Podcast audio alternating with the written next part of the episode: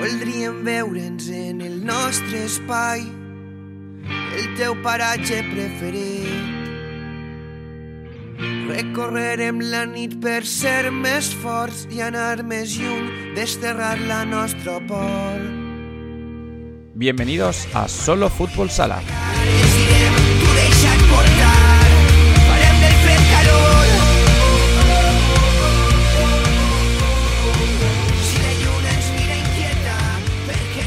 Este es el cuarto programa de la segunda temporada. Yo soy Eusebio Díaz Manero y vamos a hablar de, nuestro deporte de fútbol sala eh, aquí en Radio 7, en la 95.4 de, de la FM y ya en podcast, en Evox, Spotify, etc. Hoy voy a hablar, como siempre, de, nuestro deporte, de fútbol sala. Eh, hoy voy a comentar un par de cosas de las que estoy preocupado. Eh, no creo que me dé tiempo a hablar sobre la primera convocatoria de, las selecciones autonómicas, así que lo dejo para la próxima semana, pero ya hay convocatoria de las primeras categorías, de la categoría juvenil, infantil. Eh, bueno, intentaremos hablar con, con Pachi, con, con Borja o con el director deportivo de las selecciones, con José Gómez, las próximas semanas para que nos cuenten un poquito cuál es la idea que lleva Federación y la sección de, de selecciones autonómicas esta temporada que esperemos que se vuelva, que se vuelva a competir. Em, pero bueno, como decía, quiero hablar de un par de cosas que me preocupan. Em, eh, esta semana nos hemos dado cuenta que em, se empieza a permitir jugar en, patios, en, en sitios eh, no techados, en patios de colegio, en lugares que hace años que ya no se dejaba jugar a fútbol sala en categoría senior y que se está dejando jugar. Es preocupante, es preocupante que, que Federación lo permita y, desde aquí pediría que, que intentemos cambiar esta norma porque no creo que beneficie para nada al, al deporte, a los clubes pequeños y a los clubes que intentan dar un poquito de, de cambio, de seriedad al deporte, eh, pero que se encuentran con que hay demasiadas facilidades, que no se cuida ese tipo de detalles y creo que es necesario darle una vuelta a la normativa y, volver a la obligatoriedad de jugar en pabellones en categoría senior. Bueno, entiendo que en ciertas categorías o en ciertos lugares no se, no se sea estricto porque hay pueblos en los que no hay pabellón y entiendo que se abra un poco la mano a lugares techados, a sitios que, que reúnan unas mínimas condiciones, pero hay lugares en los que hay pabellones de sobra y, y simplemente se busca un beneficio económico y, no creo que sea lo mejor para nuestro deporte. Bueno, eh, no quiero ser muy crítico con, con Federación y con sus y con sus políticas. Yo creo que, que es un error y deben pensárselo y, y cambiar de idea y no, no permitirlo para finalizar esta intro, eh, dar la bienvenida a las categorías Alevín y Benjamín, que han comenzado este fin de semana la competición. Teníamos muchas ganas de volver a ver a los más pequeños de- del deporte en las pistas. Así que buena noticia siempre que, el fútbol sala se paso, se abra paso ante esta pandemia y que volvamos a ver disfrutar a los más pequeños sin miedo y con ganas de, de jugar, que es lo que tienen que hacer, jugar, jugar y volver a jugar, que lo de eso de ganar que decía el seleccionador de otro deporte, eh, para mí no me vale en estas categorías, así que jugar, jugar y volver a jugar. Mm, ya aviso desde hoy, segundo día después de, de- de que se inicie la competición, que sigue sin gustarme ver marcadores de 0.20, 0.18, eh, 2.21, no sé, eh, invento, he visto un par de resultados que no me han gustado. Eh, creo que es labor de todos mm, que en categorías Benjamín y Alevín no sucedan estos, estos resultados. No benefician a nadie, ni al que gana, ni por supuesto al que pierde. Así que por favor, coordinadores de, de nuestro deporte, hablad con vuestros entrenadores y decirles que una victoria 0-20 es igual de valiosa que una victoria 0-5, que una, una victoria 0-6, 0-7 o 0-8. Pero parad, parad esto a tiempo porque lo único que conseguimos es que esos jugadores de otros equipos que no es que sean mejores ni peores, es que simplemente eh, faltan formarse, están formándose. A lo mejor un año de edad interviene mucho en este tipo de categorías y resultados de este tipo no ayudan en nada a la formación de los jugadores. Ni a los jugadores que pierden, ni por supuesto a los jugadores que ganan, que dejan de querer, competir y se preocupan más por la estadística de la web o por quedar mejor y marcar más goles que el, compañero. Eh, son benjamines, estamos a tiempo de cambiarles la, forma de pensar en cuanto al deporte. Eh, hacedlo, no, cuesta nada, es, bueno para vosotros, es bueno para vuestros jugadores, es bueno para, para los padres, es bueno para los formadores y tener un entrenador que lo único que quiere hacer es ganar por goleada no beneficia nada a tu club, aunque lo creas. Aunque creas que ganar la liga es bueno, eh, nunca vas a conseguir mejorar si lo único que piensas es en ganar de más goles eh, posible en categorías de este tipo. Ganar una liga no es importante si no, no educas nada en valores a los jugadores. Así que nada, este aviso ya digo que es la primera semana, ha habido un resultado amplio. Aún estamos a tiempo, vamos a cambiarlo. Pues nada, esta semana hacemos la intro un poco más corta. Eh, como los títulos de los capítulos los estoy poniendo por mis latiguillos, este capítulo se va a llamar Pues nada. Así que empezamos con el, con el episodio, empezamos con el cuarto capítulo del podcast de Solo Fútbol Sala.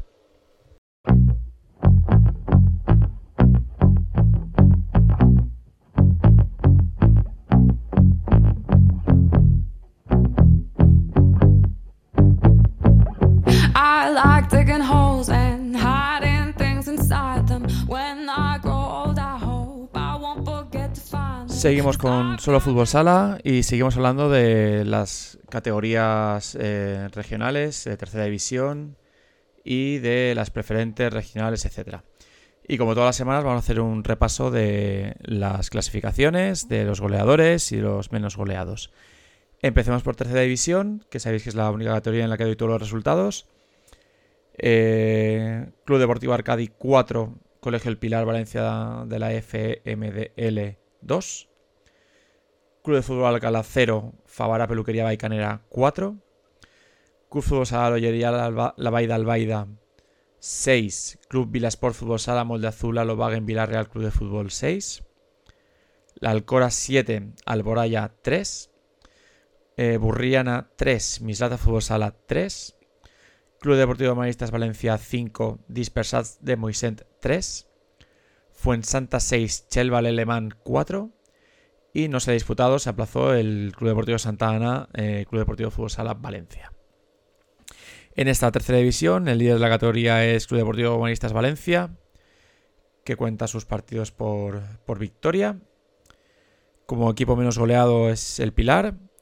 Y como máximos goleadores tenemos a Pablo Gask del Alcora y a Jordi Fallos de Favara. Seguimos con la siguiente categoría, eh, regional preferente. El líder de la categoría es el Alianza Cuart de Poblet. El equipo menos goleado es Castillo de Requena. Y los máximos goleadores, Cristian Belda de Valencia B y Álvaro Fontana de Alcira B, los dos con cuatro goles. En primera regional, en el grupo A, líder el Magen Alfafar.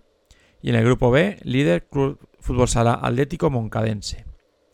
Los equipos menos goleados, el equipo menos goleado es Marista Sugro con tres goles. Y el máximo goleador es Iván Richard con la sorprendente cifra de 12 goles. Eh, Juan Benaguasil. Y la pasada semana, un partido que se jugó entre semana, creo que fueron 8 goles en el partido. Así que Iván Richard creo que va a ser el máximo goleador durante unas, unas cuantas semanas. En segunda regional, los líderes de los tres grupos son Castillo Requena B, Club Deportivo Esclavas y Mislata Fútbol Sala B. Los equipos menos goleados son el Club Fútbol Sala Atlético Moncadense B y Santa Ana B con dos goles. Y los máximos goleadores son David García Cerezuela de Mislata Fútbol Sala B y Ander Bernabé de Club Fútbol Sala Alianza Barri del Crist con seis goles. Bien, pasemos ahora al lado femenino del fútbol sala. Líder en la autonómica femenina, Alboraya Fútbol Sala. Equipo menos goleado, también Alboraya, con solo un gol. Y la jugadora más goleadora, Julia Deza, de Club Deportivo Castellón, con cuatro goles. En la provincial Valenta, los dos líderes de los dos grupos son el Futuro Marchand Mármoles Grau y Magen Alfafar B. El equipo menos goleado, eh, pues hay varios, Magen Alfafar B, Futsal Barri del Crist y Alianza Guardia Poblet eh, con un gol. Y la máxima goleadora, María Domínguez de Magen Alfafar B con 6 goles. Eh, para acabar, dar un repaso de los resultados de la edición de honor juvenil. Paidos Denia 1, Puzol 4, El Palmar 4, El Pilar 12, Futsacar 2, Nueva Elda 7, y Club Deportivo Maristas 2, el Pozo Murcia 3. Ya comienzan a mejorar los resultados, sobre todo Puzol ganó a Denia y el Pilar con un buen resultado contra el recién ascendido del Palmar. Y la verdad es que Maristas 2, eh, Pozo 3, estuvo cerquita a Maristas de dar la sorpresa contra el campeón durante las últimas temporadas, el Pozo Murcia. Bien, estos son los resultados y las clasificaciones de las categorías. Eh, pasamos a la siguiente sección, pasamos a hablar de fútbol sala femenino.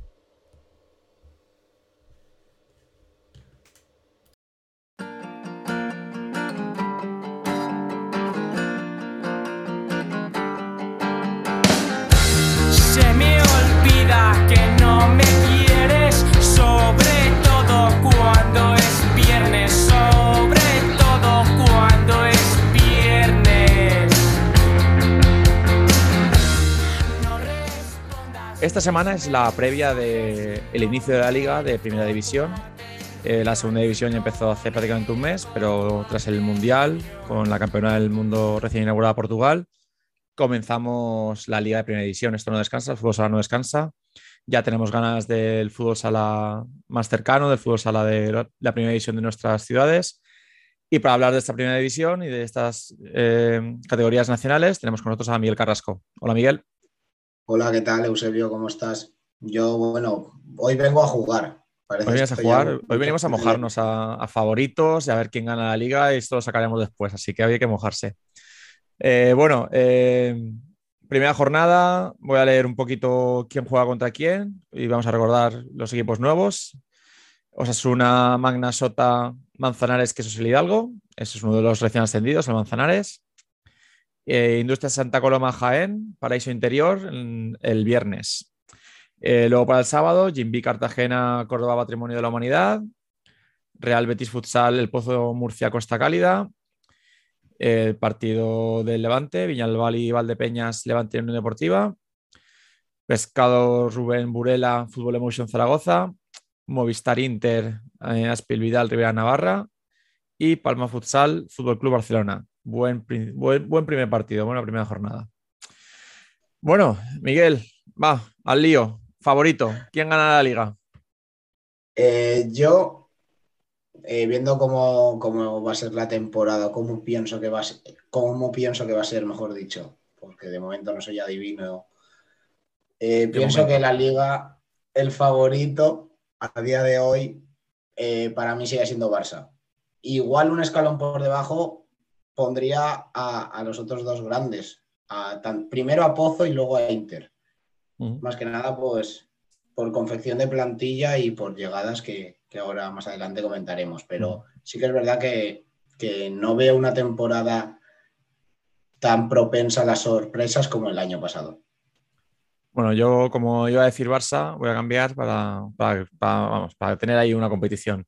Eh, yo voy a decir el Pozo. Pozo Murcia Costa Cálida, me parece que ha hecho dos fichajes importantísimos con Tainán y con, y con Gadella. Me parece que van a ser diferenciales. Y a pesar de que el Barça pues, eh, tiene una plantilla de escándalo como ya tenía el año pasado, este año tiene cambiado de entrenador, con ganas de demostrar cosas. Eh, Jesús Velasco sabemos cómo lo bien que ha funcionado siempre. Lo único que me queda pendiente es que Jesús Velasco siempre ha sido famoso por su juego de cuatro y el Barça tiene a un chico así brasileño que se llama Ferrao.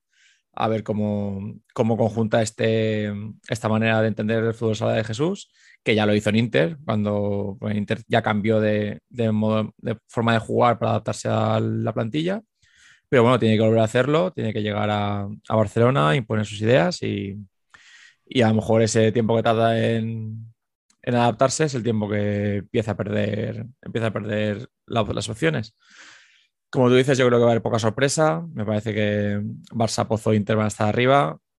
Y de eso precisamente quería hablar, sorpresas. ¿Qué club crees que este año va a dar la sorpresa? El año pasado fue Levante, claramente. ¿Y este año quién crees que va a ser la sorpresa? Yo tengo muchas esperanzas, por decirlo así, puestas en, Betis y en Jaén. Otra vez Jaén, sabemos ya cómo, cómo, funciona, cómo funciona Dani, eh, aparte con, las llegadas que, ha, recibido durante, durante esta, esta pretemporada. Y yo creo y quiero, quiero pensar que los dos equipos andaluces van a entrar en playoff. Eso sí, en los equipos que, disputarán eh, la primera ronda con el factor cancha en contra, pero sí que es verdad de que se verá como una progresión respecto a lo que, a lo que pudieron ofrecer la temporada pasada. Bueno, yo como no tengo ni idea de quién va a ser la sorpresa esta temporada, voy a apostar por Industrias. Eh, siempre Javier Rodríguez me parece un entrenador que saca lo mejor de, lo que tiene y creo que este año tiene mejor plantilla que el año pasado. Sigue teniendo a, a Drahovski. Y bueno, apuesto por ellos, simplemente porque no tengo ni idea de quién, puede ser la sorpresa. Bueno, si podemos hablar de sorpresa, creo que Valdepeñas este año va a estar muy arriba, mucho más que el año pasado. Creo que no va a ser, pero no podemos hablar de sorpresa. una plantilla, con una plantilla que tiene, no podemos decir que, va a ser una sorpresa. O sea, que no, es imposible. Justo, justo tenía esto ya apuntado aquí en, en las notas tenía una pregunta retórica que te quería hacer, pero ya, ya te, has autocontestado. Era de que si dejaremos de hablar. Al final sí que voy a ser adivino, parece. Eh, dejaremos, eh, tenía planteada la pregunta eso de que si dejaremos de hablar de Valdepeñas como una revelación. Mm, pero bueno, ya lo analizaremos ahora a continuación, no damos pistas, mm. pero viendo lo que tienen y lo que ya tenían el año pasado, pese a perder algunas piezas, eh, el, gasto en nóminas en el club no es propio de una revelación, digámoslo así. Y sí que es verdad que, como has dicho, Industrias pues mantiene el bloque del año pasado, es un bloque joven, pero ya con, experiencia y con muchos partidos que le, que le, empataron la temporada pasada en los últimos minutos, que eso hace mucho y, fabrica, por decirlo así, el espíritu competitivo que además aporta Javi Rodríguez a, la rotación. Em, descenso, ¿qué equipo crees que va a ser em, descenso seguro o cuál va a estar peleando por el descenso? Eh, es difícil, ¿eh? No... Te, dejo a ti primero esta. A ver, yo, voy a lo, tiro a lo fácil. Eh, claro, por no tirar a lo fácil. Manzanares creo que va a ser el equipo que va a estar peleando por, el, por mantenerse toda la temporada, eh, a pesar de que su entrenador, pues sabemos que que tiene un máster hecho en primera división, eh, que Juan Lu va a ser capaz de sacar lo mejor de sus jugadores. No se ha vuelto loco con los fichajes, ha fichado creo que lo, que necesitaba sin desmontar un bloque que funcionó bien en segunda división. Echará de menos a Chus, a Chus Blázquez, que se ha quedado en Noya en segunda división y aportó muchos goles la temporada pasada.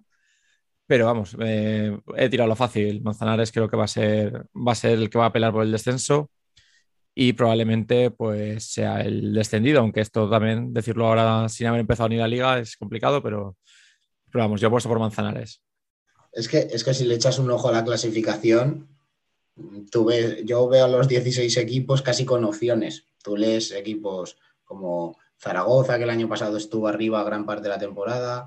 Eh, también ves a Betis, que yo lo he puesto con sorpresa, pero igual yo como otro de los candidatos al descenso, que siempre anda por allí, por, la zona roja, eh, y el año pasado jugó bastante con fuego, fue Burela. A mí siempre es un club que, me, ha caído en, simpatía, y yo creo que entre Burela y Córdoba se va a decidir una de las plazas de, que acompañarán, como has dicho tú, a Manzanares, que lo veo claro favorito al descenso.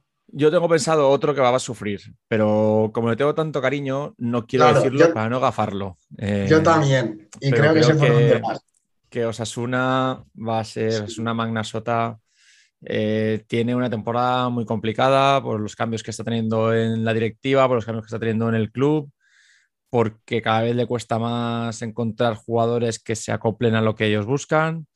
Eh, pero bueno, soy un romántico y espero que, que os una magna sota. Eh, se mantenga en la categoría porque creo que nos hace falta ese, club, que es un club guerrillero, es un club que, ha formado jugadores, que al final creo que cualquier club, o sea, cualquier equipo de arriba tiene jugadores que han pasado por Sota y, eso es muy importante. Justo, o sea, es un, club que siempre he tenido predilección, ya me estoy mojando demasiado y ya estoy dando aquí mis, mis, mis equipos, por decirlo así, favoritos, preferidos, pero sí que es verdad que, a Osasuna le tenido bastante más aprecio que, que, a Rivera y no sé, o sea, sí que es verdad que, la afición en, en una apreta, a ver si, si es verdad y, apoya al equipo que esta temporada también lo hubiera metido ahí en el top 4, top 5 por, por abajo, pero bueno, mm. me curo en salud. Bueno, veremos. A final de temporada sacamos esto y a ver lo que hemos acertado y lo que no. Ya te digo yo que no acierto nunca nada, así que, que vamos, no. Ni Pozo va a ganar la liga, ni Manzanares va a descender. Y Industrias Santo Coloma va a ser sorpresa porque va a jugarse el descenso. Ya verás que, que no acierto ninguna nunca. Bueno, vamos a hablar sobre la primera jornada, sobre el Levante Unión Deportiva Fútbol Sala. Eh, antes de empezar con el análisis del primer partido, eh, fichaje de última hora la semana pasada hablamos que Alex García había tenido una lesión de gravedad y el Levante ha tenido que mover ficha para, fichar un sustituto. Sí, sustituto que sobre el papel y para los que no sigan mucho el, deporte, pues es un fichaje que, que provoca, pues lo primero, mm, suena mal decirlo, pero rechazo. Eh, siempre he escuchado comentarios de gente diciendo, pues jugando en, primera y más en, en, Europa, esta temporada Levante, eh, el esfuerzo tanto económico como en la planificación deportiva, ya lo hablábamos el primer día, podría haber sido mejor. Y ahora pues llega un, chaval, Juanjo, Juan José, pondrá en la camiseta como, como tuvo en, su época en, en Barça y en Peñíscola, pero sí que es verdad que es un... Yo no tenía ese jugador en el radar, sí que es verdad que bueno, que viene del grupo más competitivo de segunda B, de en la Barceloneta, y bueno, que ojalá calle la boca a propios y extraños y pueda meter los goles que, que necesite el equipo para dar un empujón en, en, la posición de pivot, que yo lo tengo aquí apuntado, que pienso que una de las bajas más sonadas en toda la liga la ha tenido Levante con la, con la marcha de Esteban a, a KPRF y y con el sustituto, entre comillas, que, ha llegado para esa posición. Sí que es verdad que eso que puede aportar, por lo que he leído en Twitter, mm, defensa en, primera línea y sobre todo, eh, si tiene el día, gol. De momento, poco más puedo decir yo sobre, sobre Juanjo. Yo, yo, Juanjo, si no recuerdo mal, es de la, de la jornada después de Esteban en, en Barça B. Es un jugador que en segunda se hinchó a jugar con el Barça B.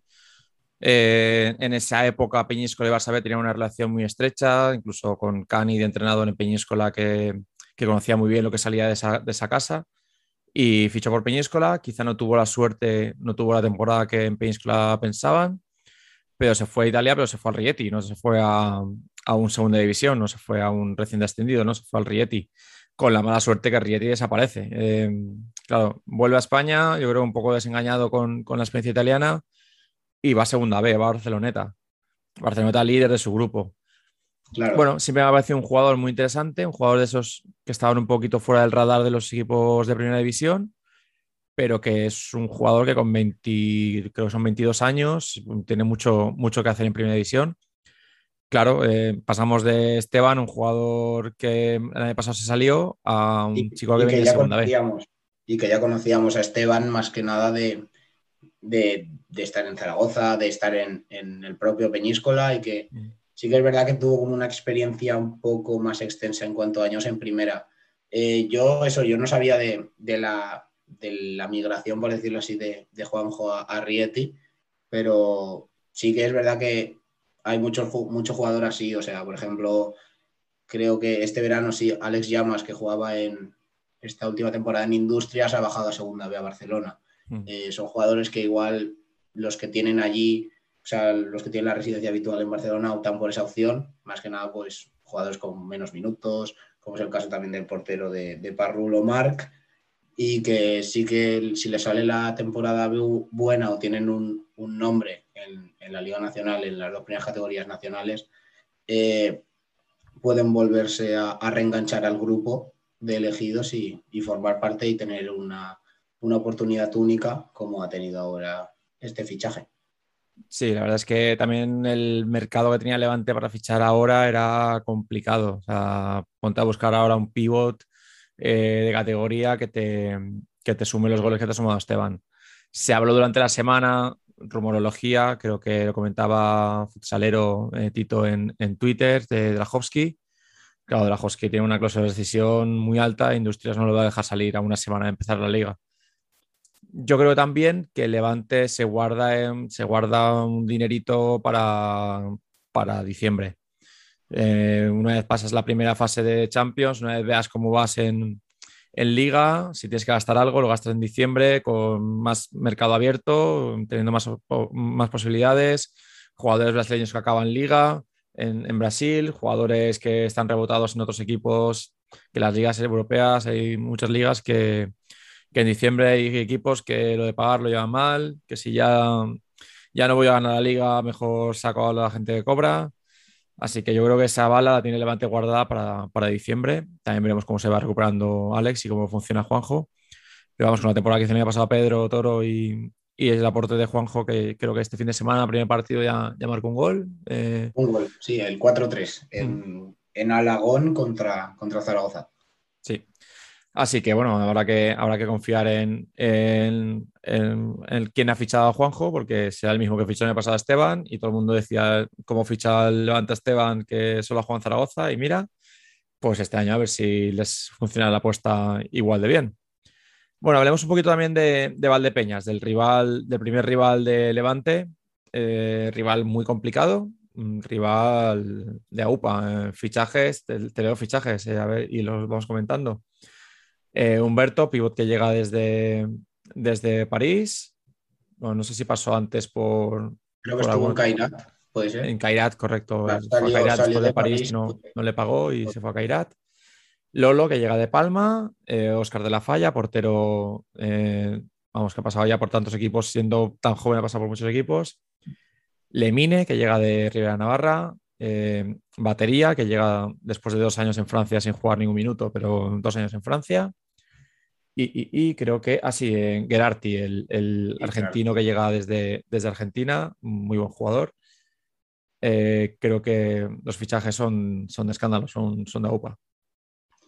Sí, eh, son jugadores que, conocen, conocen la categoría. A ver, en el caso de Oscar, eh, no, no como jugador de la primera plantilla del Barça todos los efectos, pero sí que es verdad que, es un portero que creo que es del, es que no sé si es del 99 o del 98, no estoy seguro, pero que ya pasó por Levante, pasó por Manzanares, eh, ha pasado esta, esta última temporada en el, en el Barça y ha estado gran parte de la temporada debido a la lesión de, de Miquel Feixas, eh, formando parte de la primera plantilla.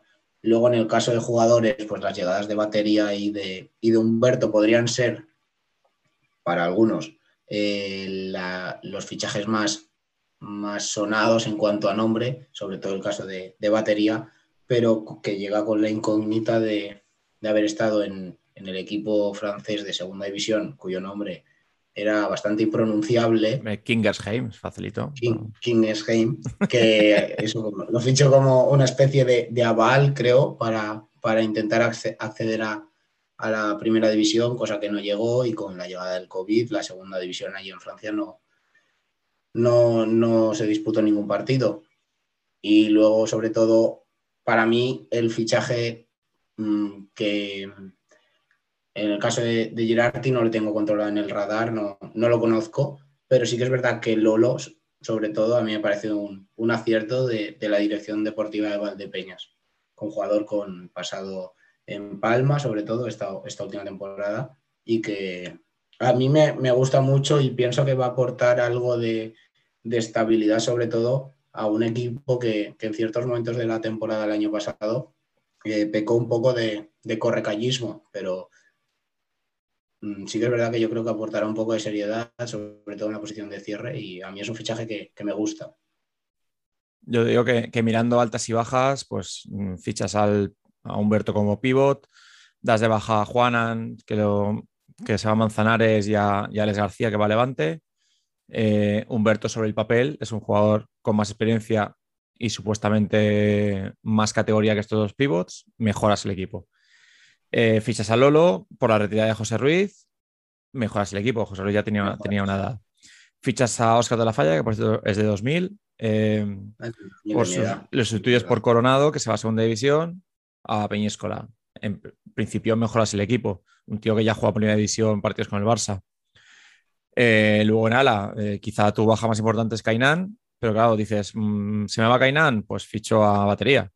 Si te funciona y batería está a la mitad de la mitad de lo que era en Inter, mm, pues mejoras a Cainán. Y luego quizá lo único que he hecho en falta es la baja de Dani Santos, que para mí era el alma de este equipo, que lo cambias por Gerardi, que no lo tienes controlado, pero ya, ya lo verás, un jugador argentino, de estos que se dejan el alma cada balón. Y claro, eh, creo que es el mismo tipo de jugador que es Dani Santos, pero claro, Dani Santos siendo de la casa, siendo de Valdepeñas, eh, llevando muchos años en el club, siendo el club muy suyo, y es un chico que viene de Argentina a intentar, a intentar mm, la altura europea y a ver cómo, cómo funciona. Y luego, además de todo esto, de hecho, jugador por jugador, sumas a Lemine, que el año pasado es el mejor jugador de Rivera Navarra, metiendo muchísimos goles. Vamos, yo creo que la plantilla la han mejorado de todas, todas, muchísimo. Así que difícil rival para Levante, que además esta pretemporada no es que haya tenido la mejor pretemporada en cuanto a resultados. Eh, creo que perdió contra Boza, perdió contra Zaragoza, pero bueno, le faltaban jugadores. Eh, este último ya había recuperado a, Anza y a, y Martolra, eh, que no si, si llegó a jugar, creo que no. Creo que no. Y el próximo fin de semana, pues ya tiene al subcampeón del mundo, a Maxi Restia. Sí, también algo a destacar en, en Valdepeñas es la baja a final de mercado, bueno, sobre todo a final de, creo que fue agosto, septiembre, la baja de, de Joan Linares en, la, en, en el estamento eh, del club Pinatero, un, un, exjugador y un actual directivo del club que, es uno de los principales arquitectos de esta plantilla y sorprendió sobre todo que dejara el puesto. Eh, el por qué no, no está del todo claro, parece ser.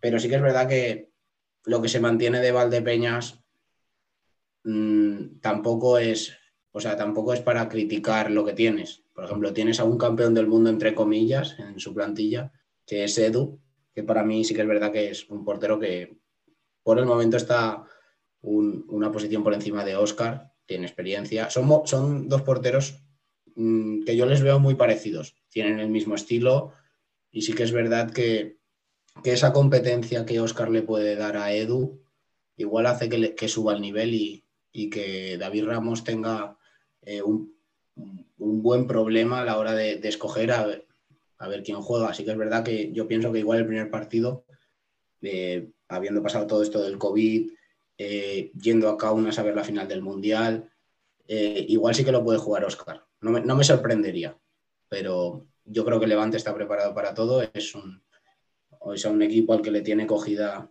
cogida la matrícula. Seis partidos la temporada pasada, cuatro victorias del Levante, más una en la tanda de penaltis en, las semifinales por el playoff. Con lo cual, yo digo que siempre hay que intentar olvidar eh, los resultados de la temporada anterior, pero ahí están. O sea, es un equipo al que el año pasado solo te, solo te consigue ganar una vez y es en, la vuelta de la liga, en el campeonato regular, eh, cuando, eh, cuando esto, cuando el Levante no se jugaba nada. Eso sí, luego la victoria Valdepeñas en penaltis en, semifinales de, la Liga. Sí que es verdad que ese partido se mereció más el conjunto eh, castellano-manchego, pero Levante fue correoso, aguantó y a ver si vemos un encuentro parecido esta primera jornada. Bueno, pues para empezar, eh, estoy viendo en la web de la Liga Nacional de Fútbol Sala cinco partidos televisados, así que hay mucho, muchas opciones para ver estos partidos. el partido de Levante en la Liga Sports TV y en Castilla-La Mancha Televisión. Así que sábado 6 y cuarto veremos el estreno de Levante si, si podemos por la tele. Em, así que nada, eh, Miguel, muchas gracias por, por, aquí. Creo que hemos hablado de casi todo lo que queríamos hacer. Eh, de previa, la semana que viene pues hablaremos más de la primera división, porque además es festivo y no hay ligas en, en la Federación Valenciana, así que hablaremos mucho de fútbol sala nacional, hablaremos mucho de primera y segunda división y de segunda B. Eh, habrá que echar un vistazo a estos partidos y, lo comentamos el próximo, la próxima semana. Sí, vendremos con, la libreta preparada de, de, las acciones más destacadas, de lo que me haya sorprendido, de lo que no me haya gustado, que siempre hay cosas que al final uno, uno ve diferente. Y sí, vendremos preparados con, con, el partido resumido e intentado explicar a, todos nuestros oyentes. Muy bien. Bueno, Miguel, muchas gracias. Nos vemos la semana que viene. Venga, hasta luego. muchas gracias. Como aquella vez que volvimos y el agua estaba helada y todos los mosquitos Aquí estamos en la sección de fútbol sala femenino. Como todas las semanas, tenemos a Clara Briones con nosotros. Hola, Clara. Hola, yo. ¿qué tal? Buenas noches. Preséntanos a nuestro invitado de hoy. Bueno, pues el invitado de hoy eh, es eh, Miguel de Ansola. Eh, creo que sobra presentación para la mayoría de, gente que nos está escuchando, pero hay que decir que Miguel de Ansola es además este año el entrenador del Club Alboraya Fútbol Sala Femenino del señor eh, femenino y por tanto es mi entrenador. Así que de primeras quería pedir perdón de antemano a toda la gente que nos está escuchando y que al final de esta entrevista piense que he sido un poco blandita, pero como entenderéis, eh, quiero jugar algún minuto el resto de la temporada. Así que vaya por delante esta disculpa. Le vas a dar minutos, ¿no, Miguel? Pase lo que pase, le das minutos. Buenas noches. Muy buenas noches a los dos. Eusebio, Clara, un placer estar con vosotros. Obviamente, por supuesto, puede ser todo lo dura que tú quieras, Clara. Sabes que no hay ningún problema. Podemos hablar de lo que quieras y, a tope, a tope. Estas entrevistas es un poco para eso también, ¿eh? No hay problema. ¿Cómo, ¿Cómo, dice eso con la, con la tranquilidad de saber que luego no te pone ni un minuto y, ya, está, y nadie se entera? bueno, empieza Clara, ya sabes que yo aquí soy convidada de piedra, aquí mandas tú. Muy bien, pues nada, em, como decía, no, no hace falta mucha presentación para, para, un entrenador que ha sido y jugador durante muchos años en muchas categorías, pero te quería preguntar lo primero, em, es la primera vez que te haces cargo de un señor femenino, eh, ¿qué diferencias has encontrado?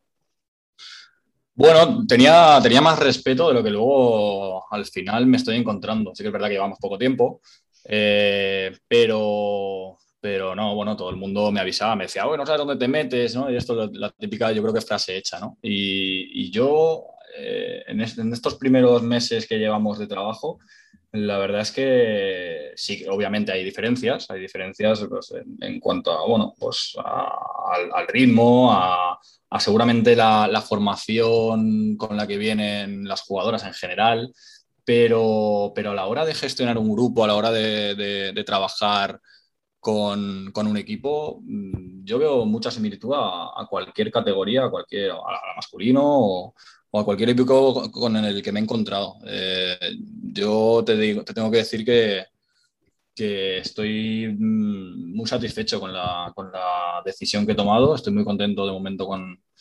Que, queda mucho, ¿eh? Acabamos de empezar y al final esto, pero, pero tengo que ser muy sincero. Y, y, la verdad es que me ha sorprendido para bien. Pensaba que me iba a encontrar algo más complicado de gestionar y a día de hoy no está siendo así. Te diría que todo lo contrario. Te diría que, estoy encantado porque es verdad que, creo que estoy teniendo suerte con el grupo. Creo que, me han recibido bien. Creo que están sacando adelante todo lo que, proponemos.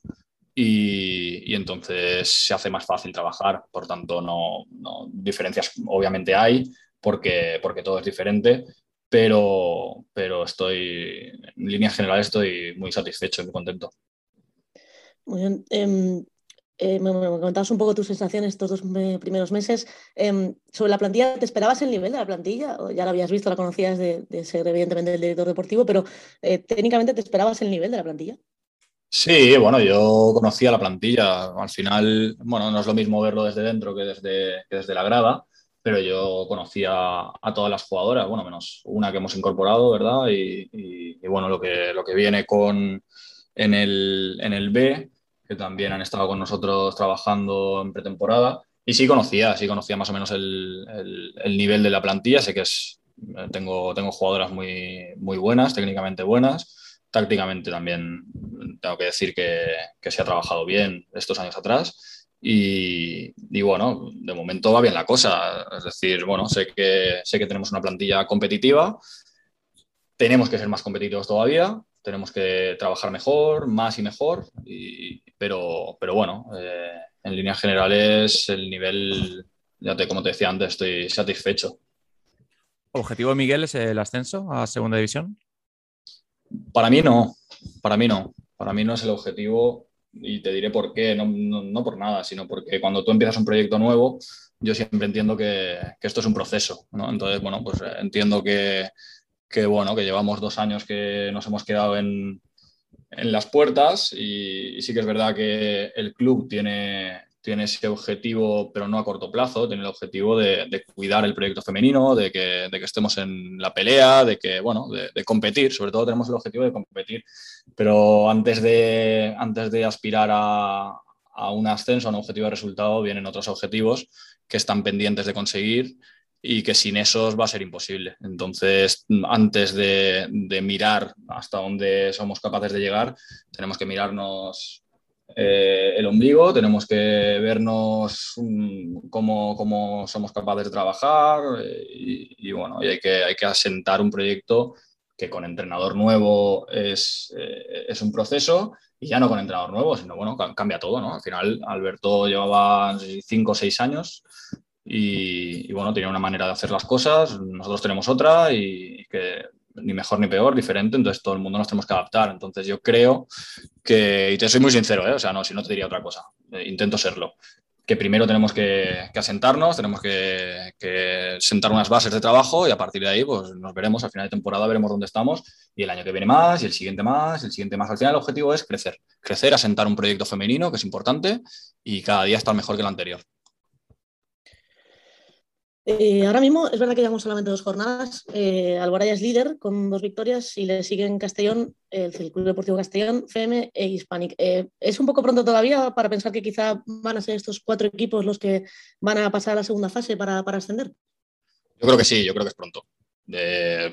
sí, sí, sí, es pronto porque además, viendo los resultados que se han dado en las dos jornadas, está todo muy igualado. Sí que es verdad que, bueno, pues nosotros esta semana hemos tenido un resultado un poquito más amplio quien haya visto el partido, tú misma, Clara, puedes decir que no, no, fue, no fue para nada, sobre todo la primera parte estuvo muy igualada, luego sí que es cierto que, bueno, que nos vamos en el, en el marcador, pero, pero fue un partido mucho más igualado de lo que dice el, marcador. Sí que es verdad que en la segunda jornada eh, Hispanic también ganó a priori por lo que dice el resultado un poco más cómodo, pero tampoco hemos visto el partido. Y todo lo demás han sido partidos totalmente igualados. Yo se lo dije a ellas antes de empezar el partido. ¿eh? O sea, aquí todo el mundo compite, habéis visto los resultados de la, de la primera jornada y, y, aquí cualquier partido para ganarlo hay que, hay que correr mucho, hay que sudar mucho, hay que hacer muchas cosas bien. Entonces yo creo que sí que es pronto. Yo creo que llevamos dos jornadas, hay 14 partidos de, de primera fase, otros 14 de segunda fase, si eres capaz de clasificar. O sea que jornada 2, todo el mundo va a ganar, todo el mundo va a perder, todo el mundo va a empatar. O sea que pasito a pasito. Hablando un poco más de, club, em, la semana pasada los que nos escucharon eh, se acordarán de, cuando hablaban eh, Ricardo Iber y Eusebio eh, sobre las dificultades que hay en Valencia para, generar y para tener base, sobre todo en, el femenino. Em, ¿cómo, ¿Cuál es tu opinión al, respecto y sobre todo cómo ha llegado Alboraya a ser uno de los clubes que tienen una mejor estructura ahora mismo en Valencia en ese aspecto? Bueno, ahí te tengo que decir, os, estuve escuchando la semana pasada y os tengo que decir que, que bueno, me, me, gustó mucho lo que, lo que comentó Ricardo, sí que es verdad que, bueno, son ideas pioneras, son ideas interesantes, son ideas que hay que tener en cuenta y Ricardo es, un gran conocedor del, del fútbol sala femenino. Eh, yo te tengo que ser honesto, no soy tan conocedor del fútbol sala femenino. Es decir, eh, sí que es verdad que desde que yo llegué al club para mí era algo prioritario, yo siempre lo digo y siempre lo he, mantenido y para nosotros y para mí especialmente el, proyecto femenino es algo fundamental, pero es verdad que empieza a estar ligado desde esta temporada directamente, indirectamente pues lo sigues y demás, ¿no? Pero no, no soy tan conocedor como pueda ser Ricardo y, lógicamente lo que hablasteis la semana pasada, pues para mí fue un, aprendizaje absoluto. Entonces, eh, ¿qué te puedo decir al respecto? ¿Por qué nosotros, pues porque hemos apostado? Al final porque, porque apuestas por el femenino, porque trabajas, porque le dedicas horas y porque y porque al final eh, haces ver a la gente desde fuera que, es, que para ti el femenino es importante, de la misma manera que lo hace Hispanic, de la misma manera que lo hace Santa Ana, etcétera, etcétera. Entonces al final yo creo que hay clubes referentes que, que, tratan bien al femenino, o por lo menos intentan tratarlo bien al femenino, y eso yo creo que se nota. Eh, sí que es cierto que, que a nivel de, de base tenemos una deficiencia, no me preguntes por qué, porque no tengo un análisis claro y no, no, no lo tengo, no, sé, no sé por qué, no sé por qué, pero es verdad que hay, es complicado encontrar jugadoras y sobre todo jugadoras jóvenes. Y eso hay que darle una vuelta y hay que, hay que plantearse y hay que analizar el por qué. No sé si es un tema de competiciones, no sé si es un tema de, de los clubes y los propios colegios de, formación. La verdad que no, no tengo una idea clara del por qué, pero es, un, es una realidad y tenemos que dar una vuelta y tenemos que, avanzar. Pero desde luego lo que necesita el mundo del fútbol sala femenino es gente que le dedique horas, que le dedique tiempo, que le dedique cariño y que, que apueste por ello. Pues si averiguas por qué, cuéntanoslo a todos porque, porque creo que estamos todos con la misma pregunta. Estamos eh, todos igual, ¿verdad? Yo creo que es, es que es lo que te digo, no, no sé, bueno, creo que, pues eso, gente como Ricardo sí que, que tiene una idea un poco más clara y seguro que tiene razón porque lo ha experimentado durante muchos años. Yo no, no tengo esa respuesta, o sea, yo lo siento, me gustaría tenerla porque la pondría en práctica desde mañana eh, y es algo que, bueno, que tenemos en la cabeza y que nuestro club queremos hacer y ojalá que podamos tener equipos en todas las categorías de base, ahora que sí que están, parece que quieren, eh, que, han, empezado esas categorías de base femenina y, para nosotros es importante, pero es verdad que se nos queda a día de hoy un poco lejos, porque es complicado eh, completar dos plantillas senior, con que imagínate, y en toda la base eh, tenemos cuatro chicas, si no me equivoco, o cinco. Pues imagínate, imagínate de qué estamos hablando. Entonces, para nosotros se nos hace un poquito grande, pero. Y no, sé por qué. Pues yo, creo que es un tema de número, básicamente. Yo creo que si hay 20 niñas que quieren jugar a pegarle con el pie a la pelota, pues van a fútbol. Eh, pero no hay 50. Cuando haya 50 y el fútbol ya no quepan, pues empezarán a rebotarse a fútbol sala, que al final es lo que pasa con muchos niños y con las niñas creo que es más o menos lo mismo. Pero bueno, esto también es una teoría mía. Digo, con los, eh, absurda. Tenemos que vender también el producto, es decir, ahora vende mucho el fútbol y hay que entenderlo. Entonces, ni ya que le apetece jugar, pues lo primero que piensa es el fútbol. Nosotros tenemos que ponernos a la altura y vender que, que tenemos unas competiciones que valen la pena, que tenemos eh, equipos, que a día de hoy no hay equipos, y, bueno, y luego, pues, lógicamente que haya espejos también donde mirarse, que haya primeros equipos y que haya, y que haya seniors que hagan bien las cosas y que apetezca llegar ahí, ¿no? yo, te, quería hacer una pregunta, vamos, como siempre digo, no tengo ni idea de, fútbol sala femenino, eh, pero me pasa con el deporte femenino en, en muchos deportes, yo diría en tenis, baloncesto y alguno más, que el deporte femenino llega a llamarme más la atención porque es más divertido de ver, es más igualado, es menos físico. Em, y con el fútbol sala me está empezando a pasar en las primeras divisiones. Tú ves a un partido de fútbol sala femenino, ves, los highlights y ves eh, acciones de mucha calidad y no tanto físico, no tanto me voy por fuerzas, no me voy por acción técnica o acción táctica. En fútbol sala masculino sabemos que cada vez más el físico, el, grande, el que, sea, el que pega fuerte fuera del área, eh, se está convirtiendo en un deporte, digamos, diferente. Em, ¿Tú crees que el fútbol sala femenino está tomando esa alternativa de decir, estamos haciendo algo más vistoso de lo que, de lo que hace el masculino? Bueno, puede ser, no sé. Tendría que, tendría que analizarlo. No, sé si tengo una opinión clara al respecto. Desde luego, yo creo que cuando, cuanto más sube el nivel, es decir, si hablamos de primera y segunda división, seguramente veas eh, un poco más también ese físico del que hablas y, lo eches más de menos en, la liga autonómica, por ejemplo, y entonces lo tengas que suplir de otra manera, ¿no? Con, fundamentos técnicos o tácticos y entonces lo, veas por ahí. Pero yo creo que eso va en función un poco más a la categoría que a, que a si es masculino o es femenino. Yo creo que, bueno, pues en el masculino también pasa, ¿no? En, la élite hay, hay, mucho más trabajo físico por, por razones obvias, y, pero, pero, también táctico, ¿no? Al final estamos viendo, el otro día yo, yo recuerdo mucho eh, que hablábamos de, del resultado de este del 8-7 del Mundial, ¿no? Y, y, decíamos, esto es, esto es bueno para el deporte, es malo, hablas con entrenadores y te dicen que eso es un desastre. Yo, a, mí, a mí me encantó, es decir, ¿y eso qué, qué significa? Que, que, que hay, hay, más trabajo, cada vez hay más trabajo táctico, más trabajo físico, eh, los resultados son más cortos. En el fútbol sala femenino exactamente lo mismo, que al final no me quiero ir por las ramas porque estamos hablando de eso, pero, pero mm, pues a lo mejor tenemos que cambiar otras cosas y no es una cuestión del físico o de, la táctica y siempre nos vamos a lo mismo. ¿no? Pero no sé si las reglas que tenemos en nuestro deporte ayudan a eso o, son, o, van en, en perjuicio. Eh, es, es, un poco lo que, te, lo que te puedo. No sé si estás de acuerdo conmigo o. Bueno, las reglas, sabes que a mí no, porque nos conocemos hace muchos años, que sabes que no soy muy fan de las reglas que hay ahora.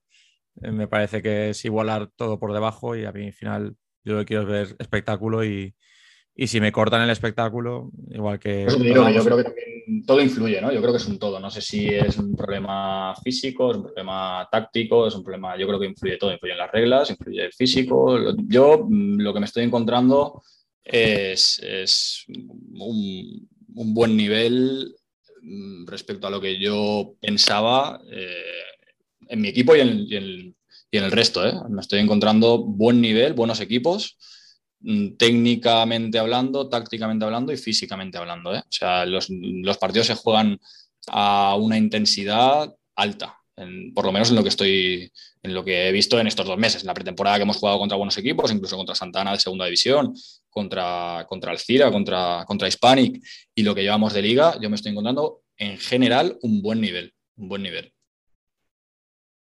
Bueno, claro, ¿tienes alguna más o aparte de Pues hacer no, la no pelota tengo nada más entrenador, ¿tienes algo más? porque nada más, nada más, eh, nada, darte las gracias Miguel por la disponibilidad y por, y por mojarte.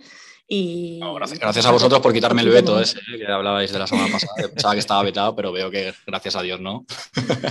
No, es una broma, es una broma siempre. Sabéis que es un placer para mí estar con, con dos amigos y cuando queráis, cuando queráis estoy a vuestra disposición. Otro día más para, para hablar del tercero también.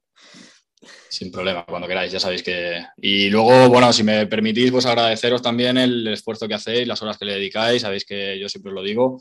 Creo que solo fútbol sala es algo que, que tiene que estar ahí, que tiene que permanecer y, y, es algo que el fútbol sala valenciano necesita, masculino, femenino, de base, de, élite y tenéis que estar aquí. O sea que, que agradecido y, y, y bueno, y os doy la enhorabuena en ese aspecto también. Muchas gracias. Anunciantes, escuchad a Miguel y hacerle caso. Eh, hay, que, hay, que, echar una mano, hay que echar una mano. Es, es lo que falta. Y nada, Miguel, muchas gracias por haberte pasado por, este pequeño hueco del fútbol sala femenino. Esperemos volver a hablar, significará que, todo va bien, que seguimos haciendo el programa y que, se nos han acabado ya los, entrenadores de la, autonómica que tenemos que hacer segunda ronda, así que eh, será buena noticia y mucha suerte lo que queda temporada. Pues muchas gracias a los dos. Un saludo. Bueno, clave, para acabar esta sección, eh, Santa Ana jugó jueves, adelantó el partido por la boda del señor entrenador. Eh, ¿Cómo fue ese partido? Pues eh, no tuvo suerte tampoco en esta semana Santa Ana y tuvo una derrota contra el Sala 10 Zaragoza por cuatro goles a dos, aunque es verdad que, el equipo de Manu dio la cara y por momentos llegó a incluso empatar el partido a, dos, pero al final la experiencia de las zaragozanas eh, pudo más. Bueno, pues esperemos que llegue pronto la ansiada primera victoria de, del club de Santa Ana. Eh, estoy mirando la próxima jornada contra la Concordia este próximo sábado a las 5 de la tarde. Santa Ana la Concordia, bueno, iba a decir partido complicado, pero es que son todos complicados, así que tampoco, tampoco nos vamos a poner exquisitos, así que espero que, que le vaya bien a Santa Ana esta semana.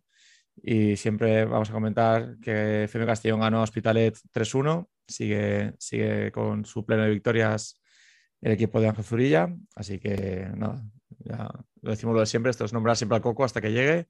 Llamaremos a Ángel dentro de unas semanitas para que nos comente, nos comente algo de este, de este grupo de segunda división. Muy bien.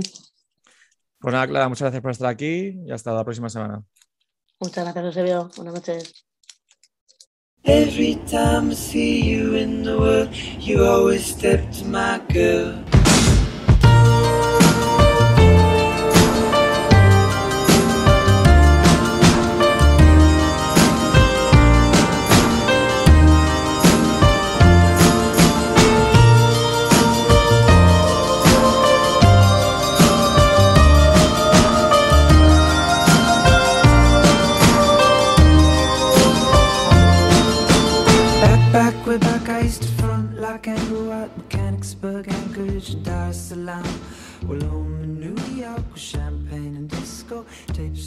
Hoy para hablar de la tercera división tenemos eh, un invitado, un recién llegado a la categoría, eh, entrenador del equipo que para mí no te diré más, me está sorprendiendo, pero que me sorprende que esté en la, esa sexta posición que ocupa ahora. Él es Cristian Cortés, entrenador del Club Deportivo de Arcadia Valencia. Hola, buenas noches, Cristian. Hola, buenas noches, lo soy yo. Decía que me sorprende.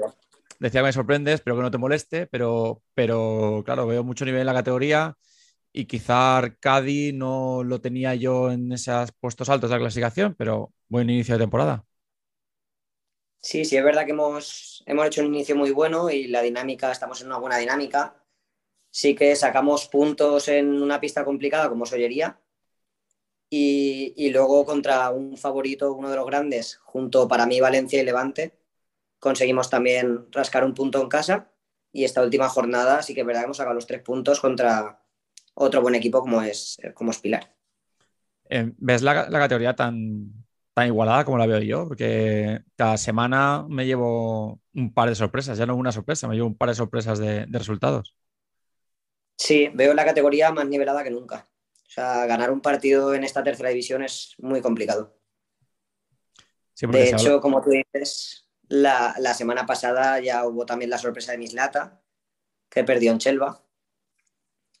Hubo también el primer empate Moisés también en, en Mislata han habido varios resultados pues, que sí, que llaman la atención.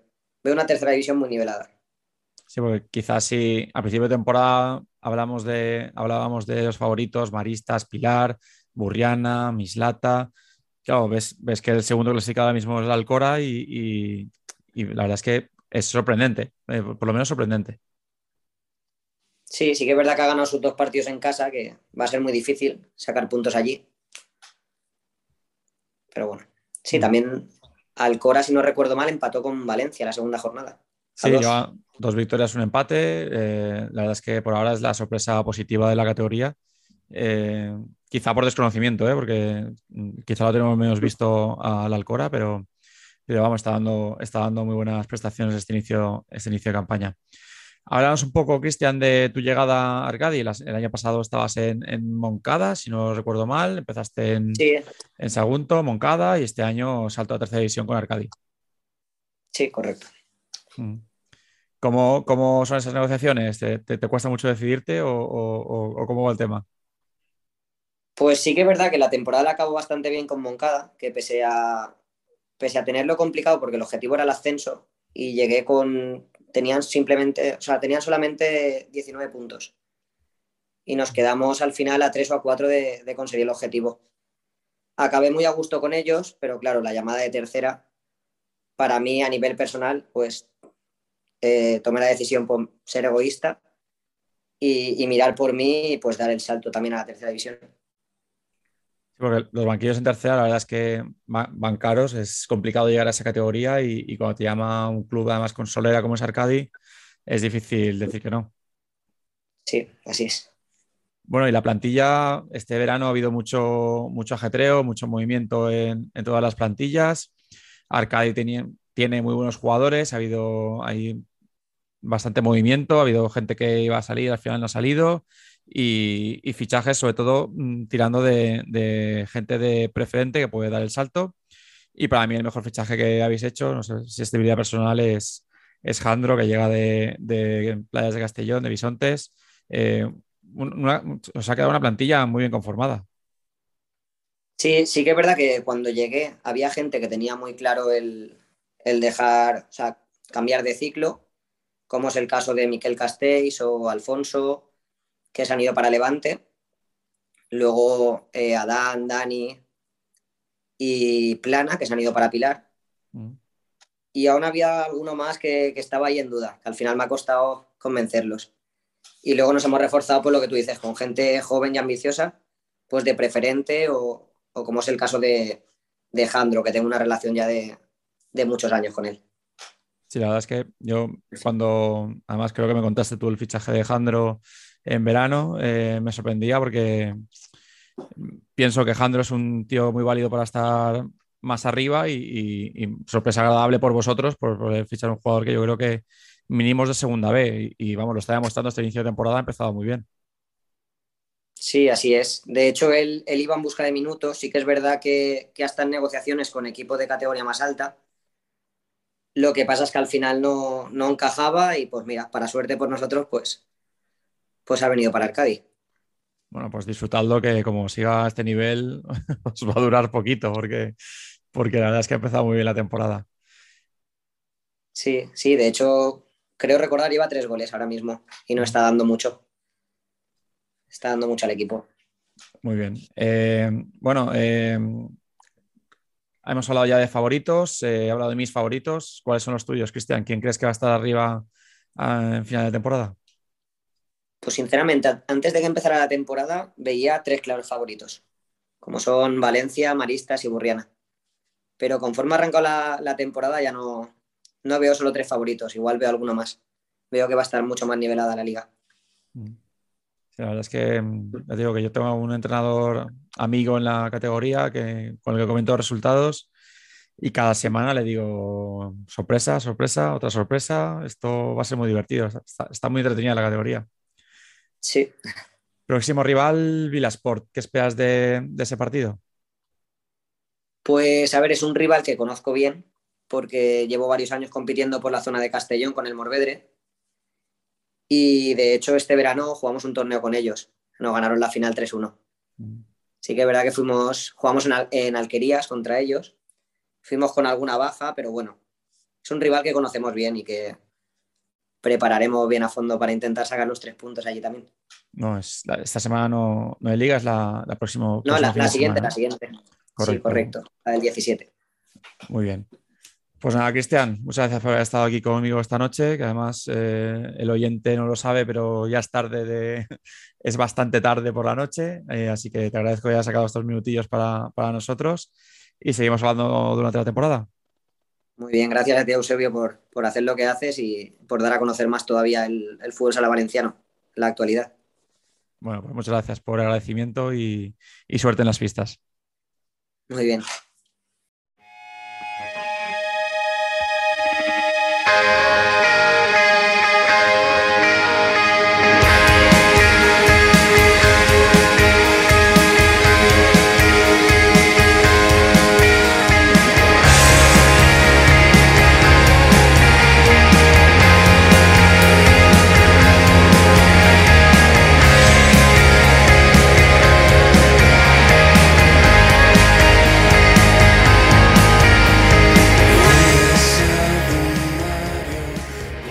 Y hasta aquí el cuarto programa de Solo Fútbol Sala.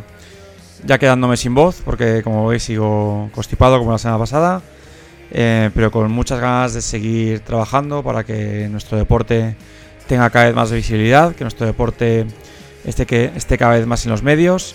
Recordad que podéis comunicaros con nosotros tanto en Facebook como Twitter, como, como WhatsApp, el que tenéis mi teléfono, o Instagram. Eh, solo tenéis que buscarnos, solo fútbol sala en Instagram, arroba sala bajo en Twitter y en Facebook buscarnos como solo fútbol sala. Estaremos encantados de recibir también vuestros correos electrónicos a redacción arroba solofutbolsala.com y espero vuestras, vuestros comentarios, que me hace mucha ilusión recibir críticas y recibir halagos, que siempre, siempre me gusta. Mi halago no me debilita, mi halago me, me hace crecerme, así que halagadme, por favor. Eh, ya, ya en serio, espero vuestras, vuestros feedbacks, que siempre, siempre viene muy bien mejorar, crecer, para poder vernos la semana que viene con más Solo Fútbol Sala. Muchas gracias y hablamos.